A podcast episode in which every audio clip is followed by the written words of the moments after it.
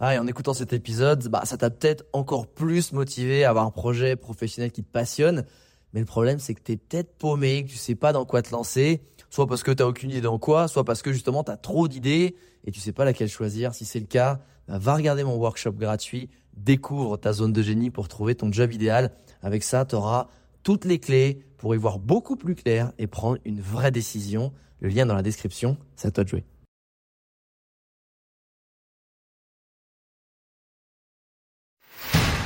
Bienvenue sur Les Entrepoteurs, le podcast à la cool où je te partage les conseils pratiques et concrets pour faire passer ton business au niveau supérieur ou transformer ta passion en métier dans une ambiance de pote entrepreneur. Je m'appelle Alex Viseo, je suis expert en personal branding et en stratégie de création de contenu et mon but ultime avec mes formations sur viseoacademy.com, c'est de t'aider à construire une vie dans laquelle tu t'épanouis grâce à une activité professionnelle et un quotidien qui te correspondent vraiment. Maintenant, place au partage du jour. Salut chers entrepoteuses et chers entrepoteurs. Alors un WhatsApp qui à mon avis va être très utile aujourd'hui puisque c'est avec mon pote Antoine Cauchy qui est le fondateur de Trèfle, une société experte en gestion de patrimoine financier, immobilier et juridique. Et il y a pas longtemps, euh, ben, justement, il m'a fait tout un audit parce que j'ai créé euh, pas mal, enfin plusieurs sociétés euh, en 2021 et essayer de comprendre bah, si j'avais bien fait les choses, parce que je l'ai fait avant même de le consulter, voir s'il y avait des optimisations parce que c'est vrai que bah, franchement quand on se lance dans l'entrepreneuriat on sait jamais pas trop par quoi commencer, quelle forme juridique, c'est un peu une nébuleuse tout ça. Et euh, j'avais essayé de te faire un petit pot de sap en solo pour te récapituler un peu toutes les infos qu'il m'avait données. Et là, je me suis dit, ah ben non, non, je suis pas encore trop expert, j'ai pas encore tout bien assimilé. Donc, je me suis dit, je vais demander directement à l'expert pour qu'il te file un maximum de valeur ajoutée et qui t'aide, surtout si tu te lances et que tu saches vraiment quel va être le mieux, quelle est la meilleure forme juridique, euh, que ce soit pour des aisances, on va dire, juridiques, mais aussi financières, pour pouvoir économiser aussi des charges en fonction de ton activité. Prends des notes, c'est parti. Salut Antoine, j'espère que tu vas bien. Écoute, suite à la petite conversation la dernière fois où tu m'as filé vraiment euh, beaucoup de conseils précieux sur bah, ma gestion de patrimoine et aussi ma fiscalité par rapport à ma boîte, euh, j'ai voulu refiler, essayer de synthétiser un peu les choses pour mes autres potes euh, entrepreneurs. Et je t'avoue, je me suis dit ah ouais, en fait, j'ai pas encore bien tout, tout intégré les infos et je m'étais dit bah en fait, je vais te renvoyer un message pour savoir si tu pouvais pas vraiment si tu devais résumer en gros les bases euh, quand tu crées ta boîte et euh, ou même quand tu es en auto-entreprise, quelles sont les bases à, mettre en place en gestion de patrimoine et en fiscalité tout de suite? Vraiment que en plus j'imagine que la plupart des gens ne savent pas. Euh, des choses où on se mord un peu les doigts quand on l'a pas fait tout de suite. Et justement, sur deux scénarios, un, si bah, tu te lances et que tu as ta boîte, que tu sois en solo ou avec plusieurs personnes, et deux, ce qu'il y en a quand même de plus en plus avec euh, le travail en remote, euh, si tu es auto-entrepreneur. Voilà, c'est quoi en gros les vraiment les bases de la fiscalité, de la gestion de patrimoine à tout de suite mettre en place, euh, step by step. Merci d'avance. Hello Alex, bah écoute, avec grand plaisir. si je pouvais résumer ça, Franchement, pour moi, j'ai euh, j'ai sept points clés. En plus, c'est énorme que tu me poses la question parce que c'est des choses qu'on me pose deux, trois, quatre fois par euh, semaine. J'avais fait une euh, intervention, euh, une grand messe une fois une fois là-dessus avec des entrepreneurs débutants et vraiment j'avais recoupé ça sur sept points. Le premier point, franchement, qui est le préambule, c'est si on devait faire ça par par péché capitaux ou par commandement, tu éviteras la société de fête c'est clair que euh, faudra toujours agir avec un cadre juridique, donc un statut social. Euh, les risques de d'exercer en société de fait, c'est-à-dire bricoler dans un sens euh, avec euh, avec un pote, euh, faire une petite activité, peu importe laquelle, mais ne pas avoir créé sa boîte ou, ou être sans statut d'auto-entrepreneur euh, bah, tu es forcément à chaque fois euh, euh, responsable des dettes que, que tu peux contracter, tu te protèges pas par rapport à ça, euh, tu peux avoir une fiscalité euh, bah, qui que tu maîtrises pas du tout parce que tu n'as aucun cadre juridique, tu aucune aucun choix à faire. Bon, les cotisations sociales, je t'en parle même pas, t'engages ton patrimoine personnel. Euh, sincèrement, la société de fait, ça naît d'une situation et non d'un acte ou d'une déclaration. Donc c'est vraiment la chose euh, à, à éviter. Euh, déclarez-vous, créez une société. Euh, déclarez votre statut entrepreneur, c'est le, premier le, le, premier point. Deuxième, euh, c'est la forme de société. Euh, et on essaiera de pas voir euh, que la fiscalité. Il y a plein de dimensions. Hein. Il y a le social avec, on en a parlé ensemble.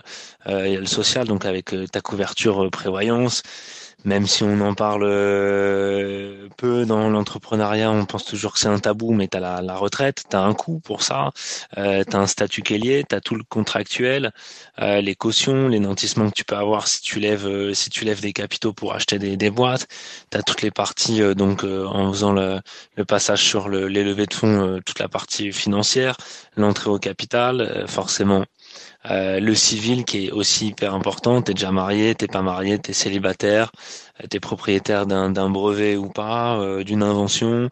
Il y a toute la partie aussi successorale dans la partie civile. vraiment distinguer le, le, titre de la finance. Et puis pour finir, bah, t'as la partie fiscale. Est-ce que je me verse une rémunération? Est-ce que je me verse un dividende? Combien je paye Mon IS, mon IR donc la TVA, c'est important, mais c'est vraiment pour moi un des derniers points si je rebondis là-dessus au troisième, troisième chose, euh, le statut social, on en a parlé juste avant, mais voilà, faire hyper attention entre je suis euh, aux sécurité sociale des indépendants ou je suis au régime général euh, de la Sécu. Euh, bah, ça relève de ton statut, euh, peu, peu le maîtrise, c'est pas la même chose, c'est pas le même coût, c'est pas les mêmes garanties. Euh, donc faire très attention, euh, très attention à ça, parce que si t'arrive euh, quelque chose demain, si vous arrive quelque chose demain pour ceux qui écoutent, bah, que tu sois assimilé salarié dans une boîte type SAS ou que tu sois travailleur non salarié dans une boîte type SARL, auto-entrepreneur, etc. T'as pas les mêmes, t'as pas les mêmes couvertures. Euh, conseil sur lequel je passe très vite, mais conseil numéro 4, éviter les associés parasites. on connaît tous la fameuse SCI, on fait rentrer euh, sa mère ou son père pour être à 99 et 1%, ou sur la sur euh, la SARL pour être euh, pour pas être en EURL, pour pas être en SASU et pour être en SS, on fait rentrer 99.1. Sincèrement, il y a, y a, y a d'autres schémas pour être tout seul et pas faire rentrer un, un, un associé parasite qui est pas du tout dans l'activité. Après, conseil 5 que je pourrais te donner, ben tu feras attention à ton état civil. Je suis marié, je suis pas marié, on, en parlait tout à l'heure. Ben, voilà, en fonction de ton régime matrimonial, si t'es paxé, si t'es pas marié, si t'es euh, marié en communauté légale, si t'es marié en régime séparatiste, si séparation de biens, bah ça impacte énormément ton patrimoine. Parce que qui le détient? Est-ce que c'est commun? Est-ce que c'est pas commun? Ça impacte les dettes. Euh, c'est-à-dire qu'est-ce que quand tu lèves des dettes ou est-ce que quand tu payes pas euh, ton RSI, quand tu payes pas euh, une, un emprunt pro, quand tu payes pas tes fournisseurs, c'est qui en fait la dette? C'est toi ou toi et ton conjoint? Ça c'est hyper important. donc ça c'est ça c'est vachement important. Après euh, c'est toujours dans, dans, la partie euh, financement, mais faire attention aux garanties aussi.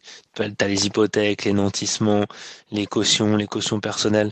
Ça, c'est un truc euh, où vraiment il faut, il faut faire très attention. Puis un des derniers, un des derniers points, c'est faut pas négliger le cash, quoi. Arrêtez de tout vous distribuer si c'est ce que vous faites. voilà, laissez du cash, laissez de la trésor sur la boîte. On a, on a, comment dire, un Pôle emploi, quand même, il faut le dire, quand on quitte le salariat et qu'on monte sa boîte, qui peut nous aider euh, pendant un petit bout de temps. Donc, euh, laissez faire ça et euh, prenez prenez du temps pour faire de la trésor. Cash is king. Si je devais rajouter un petit truc à ça, c'est qu'une fois que tu as fait tout ça et que tu as lancé ton business, après oui, tu peux diversifier le patrimoine, hein, mais le le symbole même de l'entrepreneur, c'est que le, patrimoine grandit euh, grâce au, au, cash et aux chiffres que tu fais dans, ta boîte. Donc euh, après, euh, une fois que la fusée est lancée, ben, tu as tout, as toutes les opportunités de faire grandir ton patrimoine immobilier, financier, placement de trésorerie, d'entreprise, ta trésorerie personnelle. Voilà, euh, tu as, plein de leviers à faire après juridique sur des, des rachats soi-même, euh, des reventes à soi-même, euh, que ça soit sur l'immobilier, que ça soit sur la boîte, etc. Il y a plein de choses. Mais euh, avant, je pense que les sept steps là que je t'ai donné, les sept points, c'est vraiment vraiment le plus important. Ouais, merci Antoine, c'est. Merci pour ce petit résumé. Mais du coup, c'est con, mais tu sais, quand les gens ils se lancent, quand ils sont dans leur première, première année et demie d'activité, voire même deux ans, euh, en gros, déjà, ils peuvent se dire, mais attends, moi je fais rentrer euh, à peine du cash pour me payer et euh, qu'est-ce que je vais faire de tous ces trucs à mettre en place? Ça doit coûter de l'argent. Donc déjà, combien ça coûte de mettre en place justement, tu vois, si on passe par un de tes cabinets ou par un avocat ou j'en sais rien, justement des prestataires comme toi, combien ça coûte pour mettre tout ça en place et se dire, je suis tranquille, j'ai tout mis en place, c'est propre, c'est carré Et au final, tu vois, j'ai pu à m'en occuper. S'il arrive quelque chose, que ce soit un décès, que ce soit un truc de, un problème avec les associés, on a tout baqué. Et voilà. Parce qu'en fait, si tu, si tu me dis, même si, je sais pas, 1000 balles, 2000 balles, 5000 balles, 10 000 balles, j'en sais rien, euh, même si j'ai une petite idée, euh, en fait, il y en a qui vont dire, ouais, bah, je préfère attendre parce que de toute façon, j'ai pas ça en trésor. Ça se trouve, j'ai peut-être 5000 balles qui vont rentrer un petit peu. J'ai pas claqué cette somme sur des choses comme ça. Donc, en gros, euh, concrètement, combien ça coûte? Ma question est très longue pour demander le prix. Et autre petite question, hein, je t'en pose deux d'un coup à, chaque fois, c'est euh, qu'est-ce que tu recommandes? Même si c'est compliqué, ça dépend du secteur d'activité, mais en gros, quand on se lance, qu'est-ce que tu recommandes comme euh, comment dire, comme statut Est-ce que tu recommandes, je sais pas, euh, si dans, es dans tel type de secteur, tu t'es auto-entrepreneur, si dans tel type de secteur, tu te mets en SARL, euh, si tu es dans tel type de secteur, tu te mets en SASU ou SAS, euh, jusqu'à combien peut-être de chiffre d'affaires? Est-ce qu'il y a des grandes bah, même si à chaque fois, encore une fois, c'est cas très spécifique, évidemment, cas par cas, mais est-ce qu'il y a un peu des grandes lignes comme ça qui peuvent aider à choisir le statut euh, euh, bah, de la société ou en tout cas notre statut professionnel quand on démarre ou dans les premières années de lancement, quitte à après le faire évoluer? Ouais, salut Alex. Euh, bah, écoute, pour répondre à ta question, je vais commencer à répondre à la deuxième directement. Euh, et surtout faire un petit focus sur l'auto-entreprise ou la micro-entreprise ou le micro-entrepreneur. Tout ça, c'est confondu, c'est la même chose en fait. Hein. Euh, c'est vrai que l'appellation auto-entrepreneur, c'est resté euh, dans les mœurs et c'est resté dans ce qu'on dit, mais en fait, c'est le micro-entrepreneur. Euh, et ça, vraiment, pour moi, c'est vraiment le statut pour entreprendre en toute simplicité. Et c'est vraiment juste l'opportunité de pouvoir entreprendre simplement avec une fiscalité allégée et quand même une petite protection sociale euh, en tant que travailleur non salarié. Tu vois. Donc, euh, euh, par contre, ça ne peut être que un début. Tu as des plafonds que tu dois que tu dois respecter, des seuils de chiffre d'affaires dans lequel, mais après, si tu les dépasses, en fonction de si tu fais de l'achat-revente, si tu fais juste du conseil, euh, donc, si des matières, achètes des matières et tu les revends, euh, si ou si juste tu factures la, la prestation de service, c'est pas les mêmes plafonds. Et une fois que tu dépasses ces plafonds-là, bah, tu, tu, tu passes directement dans les régimes d'imposition classique. Ce qu'il faut se dire, c'est que quand même, il n'y a pas d'existence de statut juridique là-dessus. Donc les patrimoines sont confondus, ta boîte, ta et ton patrimoine, tout est confondu. Donc vraiment, c'est le statut juste pour commencer.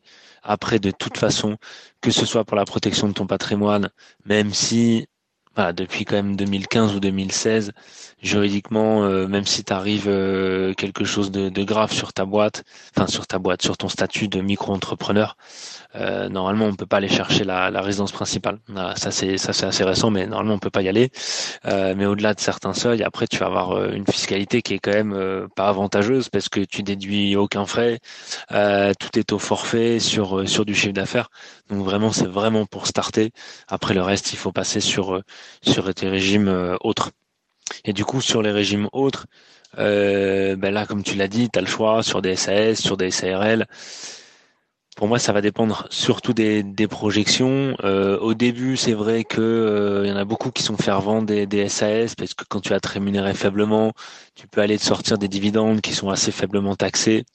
Euh, donc ça, c'est un intérêt. Euh, ce qui peut aussi avoir un intérêt, c'est de pouvoir prendre des petites rémunérations et d'avoir euh, une protection comme un comme un salarié, parce qu'en tant que président d'une SAS, tu es assimilé salarié, donc tu as une protection sociale. La protection sociale, c'est quoi? C'est euh, la sécurité sociale à côté de la prévoyance. Euh, après, moi, je suis un fervent défenseur de la SARL. À partir du moment où, où, ça marche bien et que t'es pas dans la logique non plus euh, de faire rentrer X associés ou de revendre tout de suite des parts, parce que tu as des, as des droits de mutation qui sont un peu plus coûteux sur la SARL que sur la SAS. Mais j'adore la SARL parce qu'en termes d'optimisation de rémunération, c'est quand même pour moi euh, la martingale. Donc euh, voilà pour te répondre sur euh, sur ce point-là. Après, est-ce qu'il y a des professions euh, bah, tu as des professions réglementées qui ont des statuts aussi particuliers. Euh, tu peux pas faire n'importe quoi. Par exemple, je pense aux professions médicales. souvent, tu as des sociétés civiles professionnelles, des sociétés d'exercice libéral, des sociétés civiles de moyens, les fameuses SCM. Donc, donc ça, c'est chose utilisée pour les professions réglementées. Après, en fonction du type vraiment d'activité, c'est compliqué à dire. C'est surtout, euh, ça va être surtout en fonction du, euh, de la protection que tu veux avoir, la facilité que tu veux avoir et de chiffre d'affaires bénéfice. Et donc arbitrer tes, tes liquidités. Et le dernier pan, ça va être, je fais rentrer les associés, je fais pas rentrer les associés. Après, on le sait tous, dans les freelances et dans le bâtiment, il y a beaucoup d'auto-entreprises. Euh, voilà, moi je je suis vraiment pas fan de ça. Vraiment, à partir du moment où ça marche, euh, passer sur un vrai statut SAS, SARL, vous avez une vraie une protection sociale un peu plus optimisée, des revenus plus optimisés et surtout la fiscalité de la boîte, elle n'est pas du tout la même quoi. Donc euh, vraiment l'auto-entreprise, c'est les balbutiements, c'est le début. Après euh, après c'est terminé quoi. Concernant les plafonds sur l'auto-entreprise, au moins je finis là-dessus. On en parle beaucoup trop pour moi de l'auto-entreprise, c'est vraiment pour moi le début encore une fois. Euh, 176 000 euros quand tu fais euh, des activités de commerce, tu as, de la fourniture, tu travailles dessus, tu les revends, tu transformes, etc. Et 72 000 si tu fais que de la, que la prestation de service. Pour la partie euh, du coût, combien ça coûte tout ça, de, de, de s'aménager quelque chose de propre dès le départ au fur et à mesure des, des avancées? Tu vois, moi, ma prestation dans mes sociétés, c'est euh, entre 3 et 5 000 euros pour une analyse, une projection et les préconisations euh, sur l'ensemble des euh, euh, sur l'ensemble des pans du patrimoine et de et de la société. Après, euh, on peut facturer jusqu'à 25, 30, 45 quand on a des quand on a des belles boîtes, quand on a des des gros chefs d'entreprise. Mais voilà, grosso modo, la plupart du temps, on est entre 3 3 et 5 000. Après, on parlait des pactes d'associés. Bon, là aussi, en fonction de la taille de ta boîte, du nombre d'associés, euh, de, temps que tu vas prendre, ça peut être euh, ça peut être exponentiel. Mais voilà, à 500 euros, tu es capable de rédiger un pacte d'associés, un truc euh, propre avec un avocat ou un notaire. Voilà, je dirais entre 500 et 5000, euh, tu rédiges quelque chose de très propre. Mais voilà, si c'est au début, 500 balles, tu, tu fais quelque chose. Et pareil pour se protéger des testaments, des mandats de protection future, des mandats effets posthumes des choses qui sont euh, qui sont importantes quand même quand tu lances et que tu as des associés et que tu as une famille aussi derrière. Ça, ça coûte 500 euh, euros chez notaire. Euh, D'ailleurs, je sais même pas comment ils font pour gagner leur vie avec ça, mais ça coûte ça coûte pas grand chose. Ok, merci, c'est super clair Antoine. En gros, je vois bien, en gros dès que tu démarres, c'est tu te mets en auto-entreprise parce qu'en quelques clics, et puis même en termes de fiscalité, de tout les paperasses, c'est super simple. Et dès que tu commences à rentrer un peu de chiffres, surtout si tu as des charges euh, de déplacement, je pense à tous les peut-être les digital nomades qui euh, peut-être qui nous écoutent aussi, euh, qui ont pas mal de frais juste de déplacement, que ce soit d'hébergement, d'avion, de train, etc. Ça, tu peux vraiment le faire passer en charge. Alors c'est sûr que l'abattement, euh, l'abattement des charges au forfait avec l'auto-entreprise, la micro-entreprise, c'est 30%, donc c'est quand même pas rien. Donc à voir. Mais en gros, en gros, dès que t'as dès que tu commences à avoir un chiffre d'affaires qui est, qui est consolidé, il faut passer sur, euh, moi, si je comprends bien, c'est une SARL, euh, si t'es à ton compte ou si t'es tout seul, si t'es one man company, one woman company, et puis en gros, euh, euh, potentiellement SAS euh, si bah, tu cherches à avoir des associés, etc. Ok, euh, écoute, c'est super clair.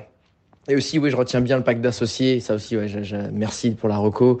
Euh, c'est juste même, euh, c'est pas pour au cas où on, on, on, se met en colère ou on se fâche avec notre euh, notre associé, mais c'est aussi si on décède, euh, que au cas où il nous arrive quelque chose, que ce soit tout ça mis euh, comme un testament. Ouais, t'as raison, c'est que tout soit super simple pour tout le monde, que ce soit pour les proches de la famille ou pour bah, l'autre associé.